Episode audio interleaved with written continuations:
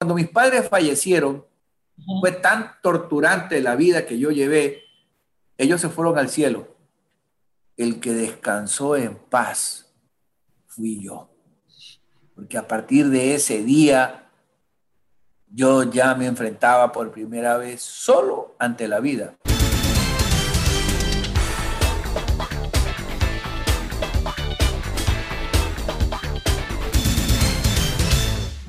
Bueno, soy con, tengo el gusto de estar con Vito Muñoz Ugarte, empresario y periodista deportivo. Y qué gusto, Vito, de poder estar contigo también en Radio Fuego 106.5, en Mariela TV y en las redes sociales. Vito, realmente te conozco hace mucho tiempo y pues eh, he visto la perseverancia con la que manejas los medios de comunicación sin entrar a la política. ¿Cuál ha sido tu decisión de seguir dentro de la comunicación empresarial y no irte al mundo de la política. Bienvenido, Vito. Gracias, Mariela. Es que no tengo para qué ir a la política. Yo no vengo de familia de políticos. Segundo, mi pasión siempre ha sido la comunicación y luego el fallecimiento de mi hermano, por esas causas tan dolorosas, me tocó asumir una responsabilidad que no estando preparado, lo hice por amor a mi familia. Lo hice por un gran sentido de responsabilidad y compromiso. Pero al no estar preparado, debí esforzarme para estar a la altura de las circunstancias y por ende, pues, un poquito del tiempo que le dediqué al periodismo se lo he entregado a esta causa y por ello no tengo tiempo para más obviamente para mi familia todo el tiempo. Entonces, ¿dónde entraría la política? Que aparte, te digo la verdad, no me gusta la política, pero admiro muchísimo a los que se dedican a la política. ¿Y sabes por qué? ¿Por qué? Porque son personas idealistas. En el camino a veces aciertan, otras se equivocan, pero de todas maneras le quitaron tiempo a su familia, a sus actividades personales, a sus actividades empresariales, y eso tiene un costo elevado. En mi camino yo siempre lo comparo con las rieles del ferrocarril. Solo son dos las rieles del ferrocarril. No hay tres rieles, hay dos. En la una, el periodismo y la comunicación, y en la otra, los emprendimientos. No cabe otro camino, no hay otra ruta, no hay otra, no hay tercera vía, Marielita. Claro, yo me imagino que eh, muchos, muchas propuestas tienes que haber tenido. Eh, hablemos de Isidro Romero Carbo, que está ahora de, candidato a la presidencia de la República, tu jefe queridísimo. Bueno, esta elección tuve cinco propuestas. Me gustaría decírtelas, pero prefiero guardar con respeto esa invitación cordial formal, pero fueron de cuatro eh, personas que han estado siempre o como presidentes o como candidatos, propuestas de nivel. Unos para que los acompañe en, la en, la, en el binomio, otras para que sea segundo asambleísta nacional, otros para que sea asambleísta provincia del Oro, otros por asambleísta de la provincia de, de El Guayas, y con todo el respeto siempre, pues, y con la gratitud siempre y con la venia, te lo agradezco, pero no siguiendo el título de la canción de Alejandro Sanz. ¿Te cuesta decir no? Sabes que... Depende. Sí, sí me cuesta porque los veo con un deseo sincero de que nos unamos los veo con buenas intenciones para que desde el punto donde, o la misión que me otorguen, tener una confianza ciega en, mi proceder, eh, en mi integridad y también pues en mi eficiencia, ¿no? Claro. Bueno, tú eres un hombre muy popular, lo cual eh, le apetece tener al lado a cualquier candidato a la presidencia eh, o, algún, como diputado, ¿no? Ya, ya vemos la actuación de, la, de, los electores eh, pues con Carlos Luis Morales, ¿no? Que le dieron creo que el 70% de aprobación o más. Él ganó de una forma increíble y lo que realmente pues él en política había estado relativamente poco, pero fue un hombre muy popular, tanto siendo las manos del Barcelona como, como también saliendo en las noches en TC, ¿no? Bueno, creo que lo de Barcelona más bien es un tema de índole deportivo. Yo siempre he considerado que la popularidad de un club no adiciona votos a un candidato. ¿Qué es lo que pienso? Que las personas se pudieron haber fijado en mí eh, o la gente que me pide que ingrese en la arena política son tres cosas. Primero, la integridad moral y ética que a lo largo de mi carrera de personaje público la ha conocido la gente. Segundo, que esto es muy importante, la ejecutividad para resolver y para desempeñarme en responsabilidades adquiridas. Y tercero, los huevotes que tengo para enfrentar cualquier cosa que pueda afectar a la integridad moral del país, contra la cual yo la combatiría total y absolutamente, sin miedo, buscando siempre lo mejor para la patria. Entonces, la gente sabe que si yo entro, entro a aportar lo que debo aportar. Confiar en la honorabilidad, en la capacidad y en la energía porque un hombre tiene que tener energía para poder sostener su integridad moral y ética. Así, eso no hay duda. Bueno, y la verdad es que tú lo haces sin despeinarte, ¿ah? Tú eres muy, muy canchero, muy solvente en tomar tus decisiones, en que si te tienes que pelear... Con este pelo que tengo, ¿cómo me despeino, Marielita? poco. Claro, la verdad... Y te cuento algo. ¿Sabes qué apodo me decían de niño? Ajá, Mis amigos allá cabeza de clavos, me decían, y sigo con los clavos, entonces, ¿cómo me despeino? es que te he visto tomar decisiones duras, pelearte con gente, mandar a la porra a mucha gente, hacer lo que te da la gana, realmente sin despeinarte. Entonces, por eso yo te digo, no son huevos o yo no sé qué, pero lo haces con, siendo muy, pero muy canchero. Yo diría no, no tanto canchero, sino usar la parte cerebral la parte analítica para planificar algo que en el momento en que después de verlo planificado, viene la explosión. Eh, claro. viene el desarrollo para llegar a los objetivos. Claro, claro. Es que, es que tú haces toda, toda una planeación, como que fuera a haber una guerra. O sea, hay, tiene, tiene que haber estrategia. Es, y te digo, ¿de dónde lo aprendí? ¿Dónde? En la Academia Militar donde me eduqué, que se educó también Leonardo, tu hermano, que fue nuestro brigadier, el doctor Leonardo Eri Velasco. Claro, una disciplina, ¿no? Una disciplina y saber hacerla bien. Una disciplina basada en tres factores fundamentales. El corazón, que lo recibíamos desde nuestros hogares y que nos lo pulían y nos alimentaban los hermanos maristas, los sacerdotes.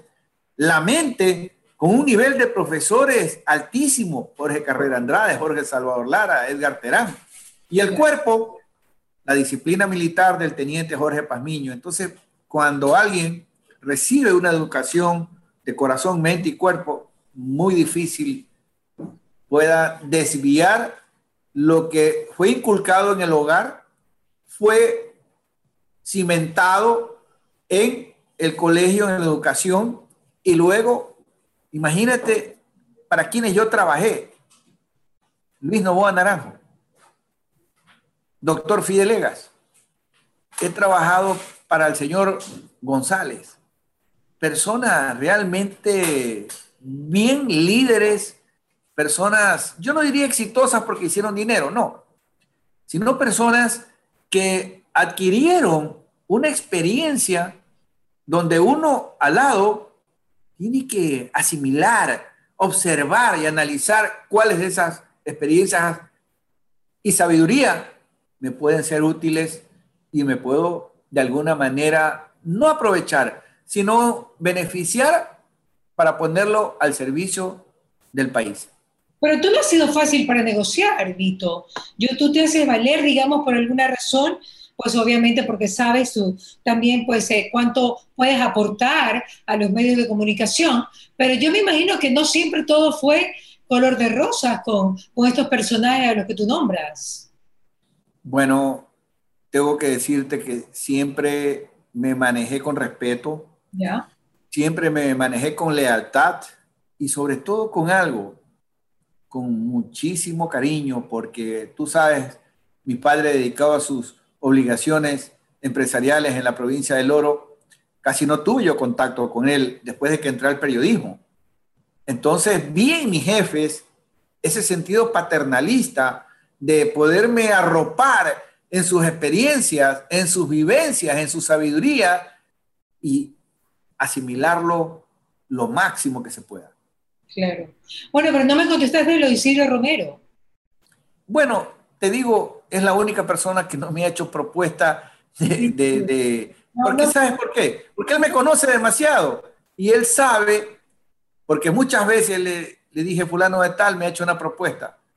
Sutano, a lo largo de mi vida siempre conversaba con él y entonces él ya de antemano sabía que le iba a agradecer, pero no lo iba a acompañar. Okay. ¿Te ha molestado alguna vez pelearte con alguien, Vito? ¿Te duele? ¿Quisieras reconciliarte con alguien con el que te han peleado o con alguna persona que te hayas peleado, sea hombre o mujer? Tengo la suerte de que con todos los que me he peleado o me he disgustado, pues nunca ha continuado por una razón muy sencilla. No tengo en mi alma ese veneno tan feo que es el rencor. No, todo lo contrario. yo, una persona con la que he estado distanciado y lo veo, yo no puedo mirarle la cara. O sea, por lo menos le sonrío. Y si me sonríe, bueno, nos saludamos, ¿no? Claro. No, eso es feo, eso de andar guardando rencores o cosas. No, no, no está eso en mí. Mi alma, afortunadamente, no ha tenido eh, esa pócima de veneno tan feo, ¿no? Claro. No, bueno, y bueno, la gente no está exenta de que de repente sí tenga ciertos resentimientos contigo, conmigo, con cualquier persona. No somos monedita de oro, ¿no? Para caerle Te cuento un ejemplo para que tú veas hasta dónde llego. Ajá. Acuérdate de una famosa pelea con los hermanos Valdés en el estadio que me cayeron entre tres, me defendí, pero igual me abrieron aquí. De acuerdo. ¿Sabes quién me iba a hacer el libro autobiográfico que lo hicimos luego con eh, Marianita Romero? Ajá. Uno de los tres. Mario. Mario me iba a hacer el libro. Ya, eso te dice todo. Ya. Lo olvidaste. Todo pasó. Totalmente, claro. Pues, ¿Por qué lo voy a, a estar recordando? Y es más, te cuento algo. En los últimos, en el último año hubo alguien que me insultó 10 años y ya dije, hasta aquí llegaste. 10 años, te insultó 10 años. Sí. Durante 10 años. Apelé a la justicia, mostré documentadamente sus injurias, fue 15 días a la cárcel. No. Es la primera vez que se encarcela a alguien. Y como él, como él, nunca más se metió conmigo, yo también, nunca más, ahí quedó todo. Si me ve en la calle con buenos ojos, yo lo saludo. No Ya. tengo por qué guardar rencor. Dejaste bien claro, conmigo no te metas. Digamos, no tanto no te metas, mm, sino más bien yo apego a la ley para que se haga justicia. No es de- muy prepotente suena conmigo no te metas, sino apelar a la ley para que se haga justicia. Tito, tu carácter es, a mí siempre me ha llamado la atención tu carácter. Tú, tú tienes una mezcla de ternura y de repente eres súper cerebral, o sea, eres así como que, que te mueves, no sé, como, como para todos lados. Tu carácter tiene que haber sido muy difícil de manejar también, incluso para tus papás. No te rías, porque es verdad. Eso es verdad, y lo tengo que admitir. Mi padre eh, yo, la verdad, fue una cruenta guerra que duró muchas décadas.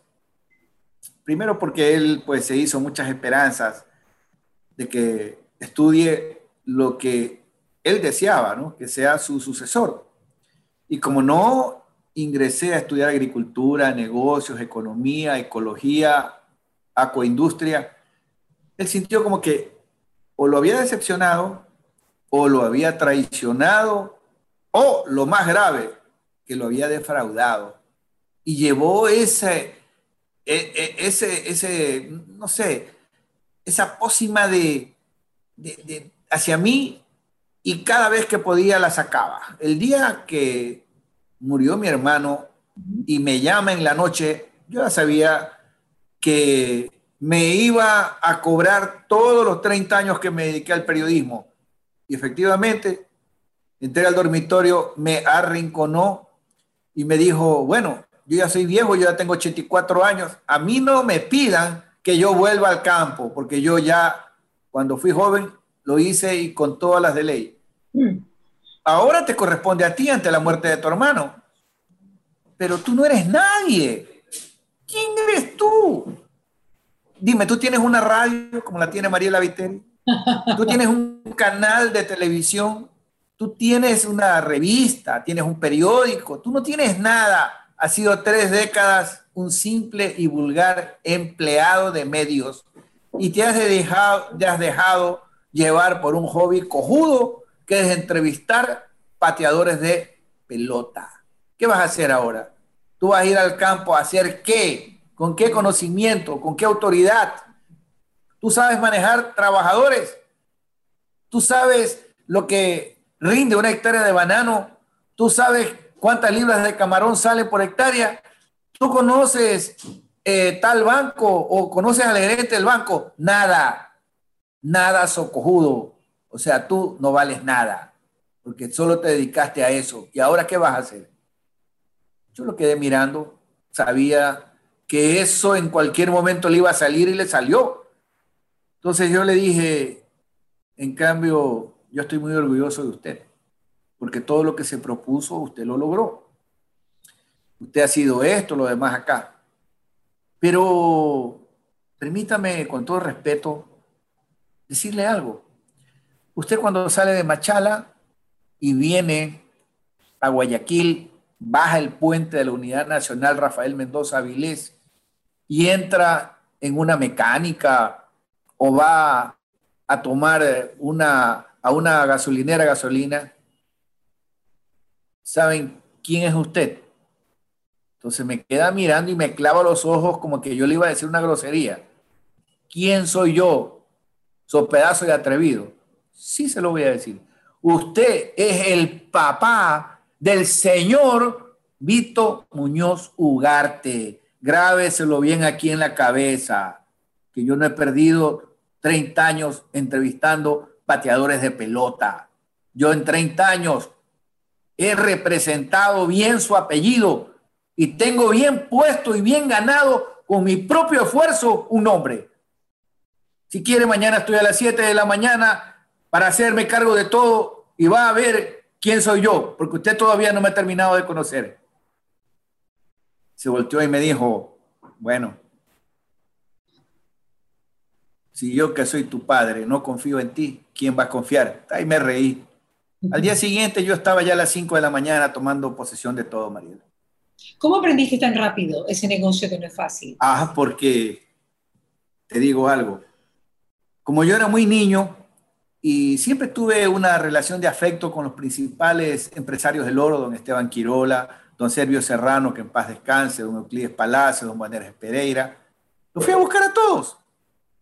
Y como me han querido porque me han visto desde pantalón corto, todos me soltaban sus secretos y también fui a ver a algunos que no les fue bien para que me cuenten los errores y yo con un papel y una pluma apunta, punta, apunta, punta y apunta.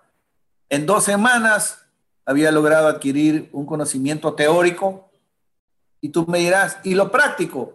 Claro, lo práctico es lo que siempre hemos hablado con Jefferson Pérez Quesada, que el deporte es una escuela de vida, que en el deporte uno aprende a ganar, a competir, a perder, a formar equipos competitivos, a liderar esos equipos competitivos, pero sobre todo a luchar con pasión, porque esa ha sido la característica fundamental de mi vida, luchar con pasión sepa o no sepa, yo no me iba a huevar.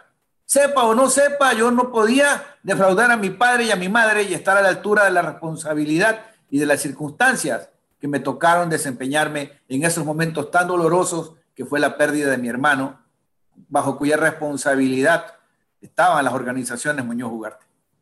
Escúchame, yo a esta altura del partido, Vito, tú ya eres un referente, no hay duda. ¿A tu papá nunca le llamó la atención que tú hayas logrado, pues, eh, tanto a nivel internacional, de estar, eh, pues, eh, realmente con buena espalda y con bendición de Dios, cuando ganaban los grandes representantes deportivos del Ecuador en el mundo, como te pasó con Roland Garros, como te pasó también con Jefferson Pérez, que esas experiencias no tienen precio y que van a ser eternas. A él eso, fue, eso fue parte, fue parte del castigo que recibí de él, que jamás, nunca me felicitó por nada, absolutamente por nada yo podía haber llegado como llegué después del Mundial de México, con todo lo que rendí en ese Mundial, trabajando no para trabajando para Ecuavisa. Don Javier Alvarado me pide que vaya de refuerzo por Ecuavisa, siendo yo un reportero en esa época se llamaba Tele 4, lo que hoy se llama RTS y antecito se llamó Telesistema. Entonces, don Javier y su reconocimiento a mi trabajo titánico, le pide a Carolina, que fue compañera tuya y mía, que era la corresponsal de, eh, de la revista Vistazo en México, en su época se llamaba Carolina de Del Bruto. Carolina, ya me voy a acordar el apellido. Que me haga un reportaje en México. Me hizo un reportaje de cuatro páginas en Vistazo en cuya portada estaba la boda de Andrés Gómez con la nena Estrada, con lo cual esa revista se vendió y se revendió. Mi mamá, que compra, y mi padre también vistazo, bien la revista, ven las cuatro páginas que me da don Javier y la editorial de vistazo. Entonces ahí mi papá, bueno, ya ves, le dice, ese es el hijo que, que tú tanto has criticado, que tú tanto has le digo la verdad, has despreciado, has minimizado, le dijo mi mamá. Entonces mi papá cogió, llamó a Ecoavisa y preguntó qué día regresaba de México la delegación. Cuando regresé de México, estaba en el aeropuerto esperándome. Solamente me dio un abrazo, no me dijo nada, y de ahí nos fuimos a la casa. Yo como lo conozco, te cuento que mis padres murieron el mismo día, el 28 de mayo del 2010, pero fue a partir de ese momento donde he dado o he obtenido los mayores logros de mi vida en estos 10 años. El mayor logro es haber formado mi familia, haberme casado, tener mi hija, y ellos no vieron eso. No vieron cuando el ilustre municipio de Guayaquil me condecora como mejor ciudadano el 2012 no vieron el nacimiento de esta multiplataforma de televisión. No vieron cuando pasé de productor de banano, que era mi padre, a ser exportador. No vieron lo mejor que he tenido en estos 10 años. No lo vieron al lado mío, pero lo están chequeando y viendo y analizando y de alguna manera observando detenidamente desde el cielo. Porque cuando mis padres fallecieron, fue tan torturante la vida que yo llevé de críticas, de correcciones, de señalamientos, que cuando ellos fallecieron, seguro que se fueron al cielo porque eran lindas personas y quienes los conocen los recuerdan con un afecto y un cariño infinito. Ellos se fueron al cielo. El que descansó en paz fui yo. Porque a partir de ese día yo ya me enfrentaba por primera vez solo ante la vida y tenía que estar a la altura de ser un hijo digno de ellos. Víctor, ¿tú eres más inteligente que tu papá? ¿Perdón? ¿Tú eres más inteligente que tu papá? No, qué va. Él era la sabiduría pura. Por eso es que cada, cada hora yo digo, como dijo mi papá tal cosa, como dijo mi mamá tal cosa, porque eso sí también les asimilé todo todo, todo, todo, todo, todo, Siempre hay cosas buenas y malas, ¿no? Sí. Bueno, creo que malas casi no. Quizás la única mala es la dureza de su trato hacia mí. pero hoy le agradezco. Hoy yo no puedo ver que un padre solape las pendejadas que hace un hijo y que vaya el hijo a denunciarlo al padre en la DINAPEN porque le mete un par de betazos en el culo y lo hace ser puntual, lo hace comer toda la comida, lo hace ser trabajador, lo hace levantarse a las 4 de la mañana, lo hace ser honesto. Tú sabes que yo tenía 6 años de edad y vi un billete de 5 sucres caído de mi mamá y lo cogí y llegué a la escuela a brindar jugos de naranja, a brindar helados a mis compañeros y el destino quiso que mi padre pase por la esquina de la escuela y vea que yo tenía la mano repleta de monedas y para el carro se baja y le dice al que vendía las naranjas, ¿y por qué esto? Eh, es que el niño sacó un billete de cinco. ¿Billete de cinco? A ti te damos cinco reales. ¿De dónde lo sacaste? Súbete al carro. En el camino me dice, oye, ¿y ese billete de cinco? Estaba caído caído, en el cuarto nuestro, caído. Quiere decir que ese billete o era de tu mamá o era mío y tú debiste haber recurrido a nosotros, a preguntarnos de quién es el billete y te lo llevaste. O sea, te robaste la plata.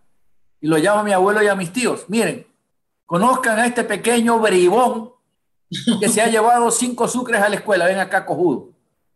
Me llevó a la cocina. Antes no había cocinas de gas. Y me puso las manos encima del fogón donde había, había unas brasas de, metal donde freían la carne y esas brasas no estaban ardientes al 100%, pero sí lo suficiente como para haber pasado una semana con las manos con un poquito de llagas, a pesar de que mi abuela me ponía el famoso este Big Vapor, no era Big Vaporú, sino era manteca de cacao. Manteca de cacao. Pasé cuatro días con la manteca de cacao para que me vaya bajando. ¿Sabes cuándo me iba a quedar ganas el resto de mi vida de coger plata ajena o de hacer algo? Nunca. Y yo vivo agradecido del padre que tuve, que fue un señor honorable, riguroso, formativo, igual que mi madre. Yo no tuve padres, yo tuve maestros de la vida, yo no tuve jefes, tuve líderes que me guiaron bajo el ejemplo, no diciéndome, vi tú haz esto. Siempre me decían, ¿sabes qué? Hazlo tú, Confiamos en tu sentido de la responsabilidad, en tu buen gusto y en la velocidad con que ejecutas las cosas. Por eso yo no perdono a algunos pendejitos irresponsables que me ha tocado soportar durante el tiempo que he formado este canal. He sacado gente indeseable, trinquera, gente vaga, gente desleal, gente que no rinde, sino que se dedican a armar grupillos para en base a la fuerza de esos grupillos, bajar el nivel de rendimiento. Y he sacado muchos. Recién nomás saqué uno. Uno al que otro grupo le hizo la trinca. Saqué a tres para darle oportunidad a él y cuando le di, también me armó un grupillo. Eso no va conmigo. Y nunca va a haber. Y espero que los que están viendo que trabajan en mi canal sepan que a mí no me van a pasar por delante, así tengan 20, 25, 30 años soy un viejo de 64 y ya mismo entro en la tercera edad, pero la experiencia no es un accidente. La experiencia es lo que nos permite mantenernos con energía y conocer rapidito cuando alguien no está siendo parte positiva de una empresa, quiere dañar el grupo, quieren disociar el grupo y energía es lo que gracias a Dios me mantiene con firmeza y mando. Es que para eso es el liderazgo, pues Vito. Tienes eh, visión de líder y eso es lo importante, uno tiene que darse cuenta, su gente, si está o no está realmente empujando la camioneta, que es lo que necesitamos, no que estén encima del balde o esperando que los empujen. Vito, Mira, yo tengo una frase que se las he dicho a todos, porque viene y me dice, jefe, yo tengo bien puesta la camiseta. Yo no te quiero ver puesta la camiseta, yo te quiero ver sudada la camiseta. Sudada, no puesta. Puesta puedes tener cualquiera, pero sudada, eso es otra cosa. Claro, te estás enfrentando a otros desafíos, Vito. Ahora, pues tú sabes que dentro de, dentro de cuando, cuando trabajabas solamente en el canal, pues eran los desafíos de tener siempre la primera, tú siempre eras el de, el de la primera noticia, el de que hacía lo más importante. Y ahora enfrentas a, gente que puede ser bastante complicada, Vito. Bueno, tienes toda la razón.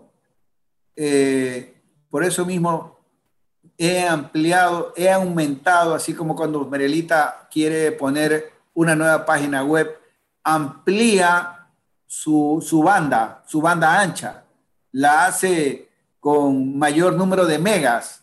Entonces, obviamente, he ampliado los límites de la paciencia porque tampoco hay que ser un viejo come mierda. Eso sí que es feo. No, hay que ser un jefe amigo, riguroso y sobre todo un jefe que busque que su gente a base de la motivación, a base de los incentivos, vayan creándole yo a ellos los mecanismos motivacionales para que den y rindan y sean el máximo de productivos. Yo alguna vez me acuerdo que tú me dijiste, el que tiene la información. Tiene el poder. Es verdad. Nunca me olvido de eso, ¿sabes? Me lo dijiste sentado en tu escritorio de Teleamazonas y yo pasaba siempre apurada por mis entrevistas y me dijo, Marita, venga. Quiero que... Lo recuerdo, siempre tuvimos una relación. Buscando información a la gente para poder preguntar, hacerme preguntas capciosas. Pues ven acá. Hubo un momento en la vida en que nos distanciamos, pero nos distanciamos por algo que es positivo. ¿Por qué fue? Porque, porque tú acaparabas las editoras para hacer del programa de Mariela un gran programa. Entonces te daban a ti hasta las 4 de la tarde y a veces por poner un detallito en edición, eran las 4 y media y tú no salías de la editora. Entonces yo iba y te golpeaba el vidrio hasta que te exasperabas me y me mandabas y me mandabas a la punta de un cuerdo. Entonces yo ya me bajaba, porque con una dama jamás, a la dama siempre con el pétalo de una rosa. Eso te hizo acuerdo, Gustavo. Me querías de verdad, y era tu pana, ya acelerabas tu edición y terminabas, pero siempre te me comías de 45 minutos a una hora para darle ese tiempo más de productividad al programa Una Hora con Mariela. Bueno, nos peleábamos por, por trabajar más. Por trabajar más, efectivamente. no, era, no era pelear con no trabajar, sino por trabajar más. Es verdad. Es verdad. Eh, Te cuento algo. Una vez me votaron de un canal por madrugar a trabajar. Y te cuento. Como pedí que me permitan llegar a las 4 de la mañana a editar y a buscar información cuando ya salió el internet, un día me llama alguien y me dice, ¿sabes que te van a votar del canal? Le digo, ¿por qué? Porque tú te estás metiendo en las editoras a las cuatro y media de la mañana y porque dicen que te has, has falsificado una llave de entrada al canal y eso es prohibido y anda a recursos humanos porque te van a liquidar. Entonces yo, bueno, yo tranquilo fui a recursos humanos, efectivamente estaba mi liquidación. Pero antes me fui a despedir de las autoridades y cuando se enteran, el gerente, don José Oruz, Pepe Oruz, tú te debes acordar, dice, le dice a Rafael Duani, oye Duani, pero tú estás loco, Duani. O sea, tú lo estás votando a Vito Muñoz porque viene a las cuatro y media de la mañana a editar. O sea, tú estás loco, Rafael, ¿qué te pasa? ¿Cómo vas a premiar de esa manera a un empleado que con esfuerzo está aquí a las cuatro y media de la mañana. No, pues chico, este se ha robado una llave ha falseado y se ha metido a las editoras. ¿A qué se metió a las editoras? ¿A fumar marihuana? ¿A chupar? ¿A tirar con alguna compañera como acostumbran a hacer algunos a lo que tú solapas? Se metió a trabajar. Este es un hombre productivo. Ahí lo dejó callado. Oye, claro, te ha, te ha pasado muchas, pero muchas anécdotas. De todo me ha pasado. Me ha pasado de Hasta pelear contigo por una editora, imagínate. Óyeme, ¿y te ha costado dejar de ser galán ahora que ya tienes una familia tan linda, establecida? ¿Te ha costado? Porque me imagino que también eso se hace costumbre, ¿no? Y cuando la costumbre, mire con esa cara, cuando, cuando la costumbre tiene muchos años, pues dejar esas costumbres, que no sé si son malas o buenas, porque pues yo me imagino que esos cinco sucres que tú te robaste fue por galán, para, para regalar a las chicas naranjas. No, eran mis compañeritos de la escuela. Pero, bueno, pero en todo caso te digo, ¿te cuesta dejar de ser galán? O sea, ya tener una familia establecida, ser cangrejo de un solo hueco. A ver, algo que me dejó claro mi padre. No, no, no, no. A ver, ya, pero ya, pero ya, yo sé, yo sé. Pero Acuérdate que tú eras fanática de mi papá. No, no, yo sé. Y el tuyo. Acuérdate. ya, pero, pero no, no me vayas, no, ole no, o sea, no, no te la saques. no, es que, es que allá voy. Mi padre siempre decía, el caballero y el galán muere con las botas puestas.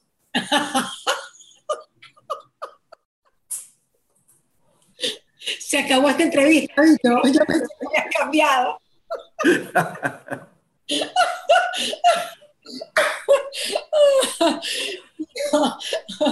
ok, ya para finalizar, porque creo que mejor que tú nadie puede dar la opinión. ¿Quién fue Maradona?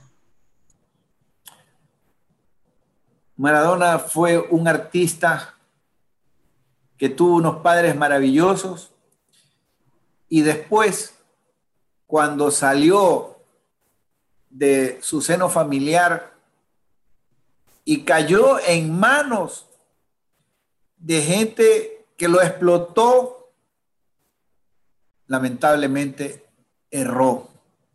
Él muere pidiendo que el amor de sus padres no lo abandone, muere solo Maradona, extrañando a doña, Tota y a don Diego, que yo tuve el privilegio de conocerlos.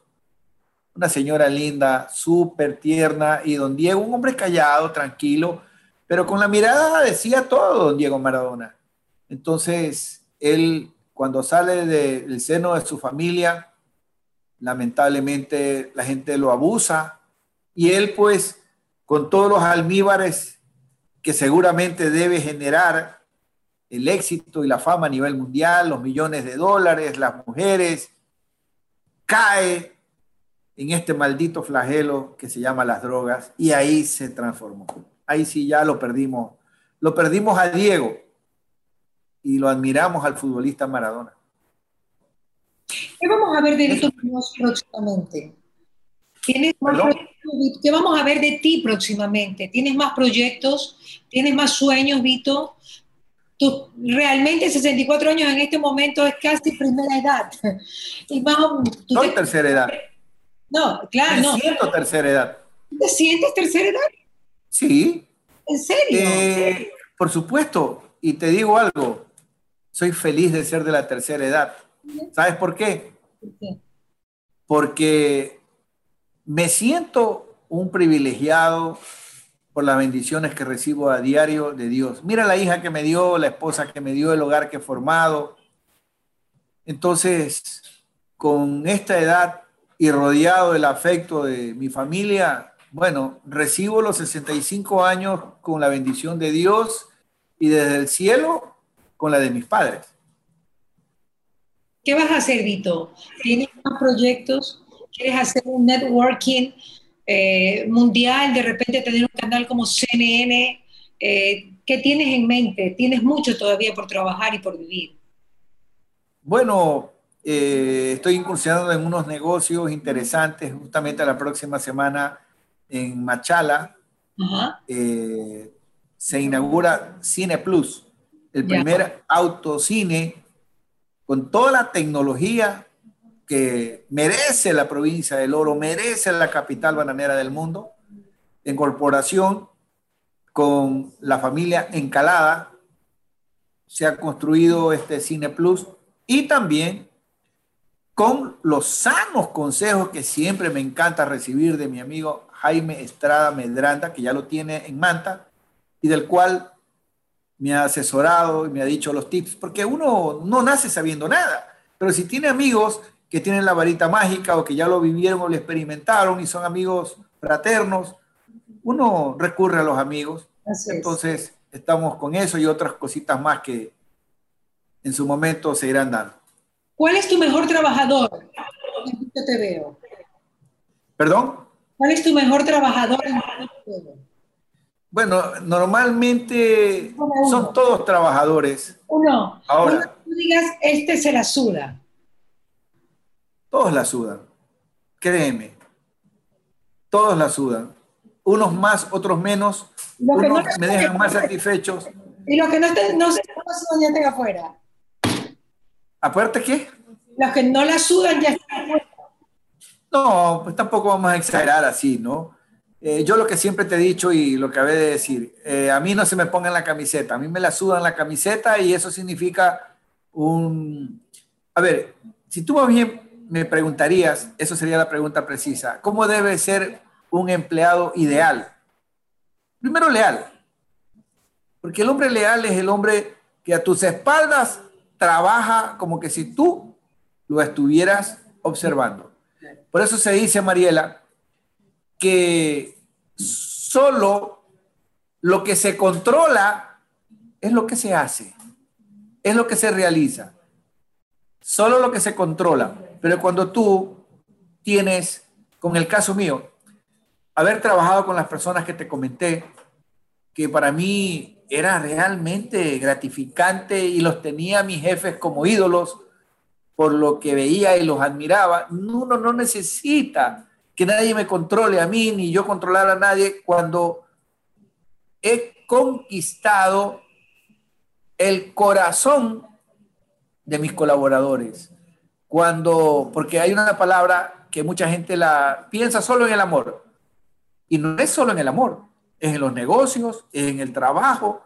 Cuando he logrado seducir, que es ni más ni menos motivar a la gente, encauzar en la línea y en la dirección adecuada, allí se habrá logrado un triunfo en una empresa. Claro que sí, estoy totalmente de acuerdo contigo en eso. Me parece buenísimo lo que anotas y yo creo que le sirve a todos los que están escuchando.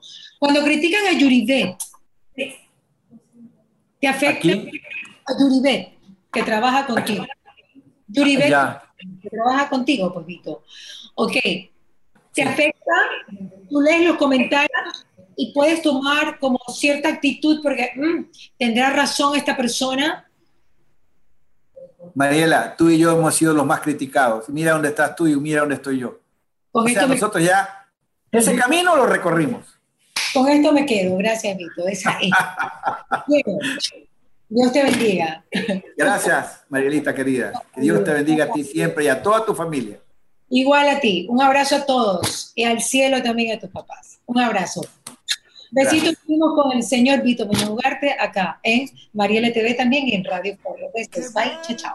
¿Qué pasa con Mariela? Llegó a ustedes gracias al auspicio de Nature's Garden, Interagua, Banco del Pacífico, Municipio de Guayaquil, EMAPAC, Produbanco, Ceviches de la Rumiñahui, ATM, Blemil, Vitafos, Municipio de Quito, Puerto Limpio, Mave, McCormick, Municipio de Milagro, La Holandesa, Atún Campos, Diners Club, Fideca. Que vuelva la música en vena